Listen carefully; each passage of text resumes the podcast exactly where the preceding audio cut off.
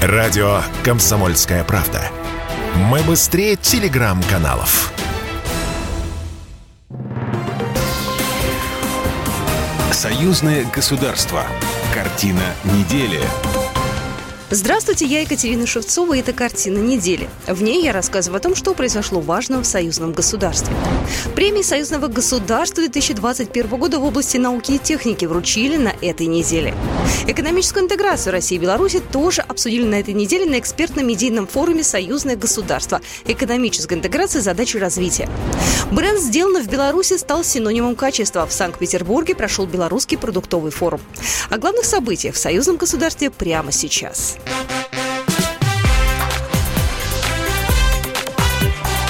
Главное за неделю. Телефонный разговор провели Владимир Путин и Александр Лукашенко в конце этой недели. Президенты поздравили друг друга с наступающим праздником Днем единения народов Беларуси и России. Также обсудили состояние и перспективы развития двусторонних отношений. Отдельной темой разговора стала ситуация вокруг Украины. Ну и помимо прочего, президенты затронули иные актуальные вопросы взаимодействия. Пензенская область занимает особое место в отношениях Беларуси с регионами Российской Федерации. В прошлом году взаимный товарооборот между этим российским субъектом и республикой увеличился более чем на четверть и превысил отметку в 100 миллионов долларов. Об этом заявил президент Беларуси на встрече с губернатором Пензенской области. Александр Лукашенко предложил Олегу Мельниченко активнее создавать совместное предприятие. Особое направление – это активное создание совместных производств. Там, где у нас выше компетенции, пожалуйста, воспользуемся всем необходимым. Там, где у России есть продвинутые технологии, мы должны воспользоваться. Но надо создавать совместное предприятие. Экономика нас выведет на тот уровень и приведет к тому, что должно существовать между нашими государствами. Экономика – это фундамент э, любых отношений. Делегация Пензенской области находится в Беларуси с рабочим визитом уже несколько дней. В повестке посещение белорусских промышленных объектов, презентация инвестиционных возможностей Пензенской области и обсуждение перспектив развития взаимного инвестирования. Премии союзного государства 2021 года в области науки и техники вручил президент Беларуси Александр Лукашенко на церемонии во Дворце независимости передает Белта. Премии удостоен коллектив ученых за разработку, создание и использование белорусской космической системы дистанционного зондирования Земли. Премии удостоен коллектив ученых за разработку, создание и использование белорусской космической системы дистанционного зондирования Земли и российско-белорусской орбитальной группировки белорусского космического аппарата БКА и спутника Канопуса-В в интересах союзного государства. Числе лауреатов белорусские ученые Петр Витязь, Сергей Золотой, Дмитрий Сикорский, а также российские Леонид Макризенко, Рашид Салихов и Сергей Терехов. Награду удостоен еще один коллектив ученых за разработку и создание высокоэффективных систем электромагнитной защиты нового поколения, датчиков потоков космического излучения для космических приборов с улучшенными эксплуатационными характеристиками. Лауреатами стали белорусские ученые Сергей Грабчиков, Николай Мухуров и Алексей Труханов, а также российские Наталья Бороткова, Олег Кораблев и Владимир Кацов. Хорошую традицию мы сегодня начали. Я уверен, что она будет жить. Будет жить тогда, когда будут лауреаты. Я очень ценю традиции, считаю, что если есть традиции, значит есть основа для развития, основа для существования государства. Отметил Александр Лукашенко после церемонии. Экономическую интеграцию России и Беларуси обсудили на экспертно-медийном форуме «Союзное государство. Экономическая интеграция. Задачи и развитие». Он прошел одновременно в Москве и в Минске и был приурочен ко дню единения народов двух стран. Его организаторами выступил Постоянный комитет Союзного государства и медиагруппа «России сегодня». В начале форума Дмитрий Мезенцев, государственный секретарь Союзного государства России и Беларуси, подвел итоги. 5 ноября ушедшего года, когда Владимир Владимирович Путин Александр Григорьевич Лукашенко утвердили подготовленные главами правительств, как итог работы правительств, министерств и ведомств, 28 союзных программ. Сегодня уплотнить работу по этим направлениям, ускорить работу в подготовке нормативной законодательной базы по реализации программ, обеспечить должный уровень кооперации, формирование новых производственных цепочек – России и Беларуси нужно выстроить единое информационное пространство. О нем тоже говорили на форуме. В ближайшем будущем в союзном государстве появится единый медиахолдинг. Рассматриваем предложения сторон.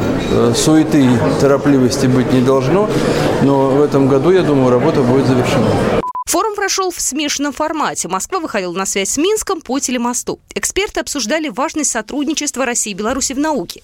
Для создания единого научно-технологического пространства союзного государства сегодня реализуются совместные научно-технологические и инновационные программы и проекты в области космоса, медицины и высоких технологий. Наука – это тот путь изближения позиций, который делает экономику конкурентоспособной и обеспечивает выход наших товаров на новые рынки. Но самое главное, это все для людей. Для достатка в доме, для загрузки промпредприятий, для решения социальных программ. Беларусь и Россия продолжат сотрудничество в ядерной энергетике, генетических исследованиях, ядерной медицине, разработке беспилотных летательных аппаратов. И еще одна важная новость. В республике откроется филиал Курчатовского института. Михаил Ковальчук, президент Курчатовского института. Нам важно создать реальные инструменты интеграции. И эти реальные инструменты, первые, которые мы попытались, так сказать, предложить и развивать, это создание единого научно-технологического пространства союзного государства. Это некая ткань, которая должна сшить, обнять, так сказать, все научно-образовательное пространство, сделать его единым и притягательным, как минимум, для других возможных участников. Форум союзных государств экономической интеграции задачи развития продолжила молодежная секция. На ней обсудили роль молодежи в сохранении исторического наследия России и Беларуси. В свете происходящего сегодня в третьей братской стране на Украине эта тема звучит особенно актуально. Россия и Беларусь отменили плату за входящие звонки в роуминге. К введению бесплатных входящих страны шли постепенно. Над отменой роуминга работали с 2017 года. В декабре 2019 утвердили соответствующую дорожную карту, а в марте текущего участники заседания группы высокого уровня Совета министров союзного государства поручили профильным министерствам двух стран обеспечить отмену платы за входящие вызовы в роуминге. Об этом заявили на заседании комиссии парламентского собрания по информационной политике. Оно прошло в Могилеве. Обсуждали союзные интеграционную программу по формированию единого рынка связи и информационную безопасность союзного государства. Геннадий Давыдько, председатель комиссии парламентского собрания Союза Беларуси и России по информационной политике. Мы не только собираемся унифицировать наше законодательство, мы собираемся уже разрабатывать отдельные совместные законопроекты, которые будут служить нашей безопасности, общей безопасности союзного государства. Еще для большей мобильности союзных СМИ, укреплению их мультимедийной платформы создается единый медиахолдинг союзного государства. Сергей Пахомов, заместитель председателя комиссии парламентского собрания Союза Беларуси и России по информационной политике.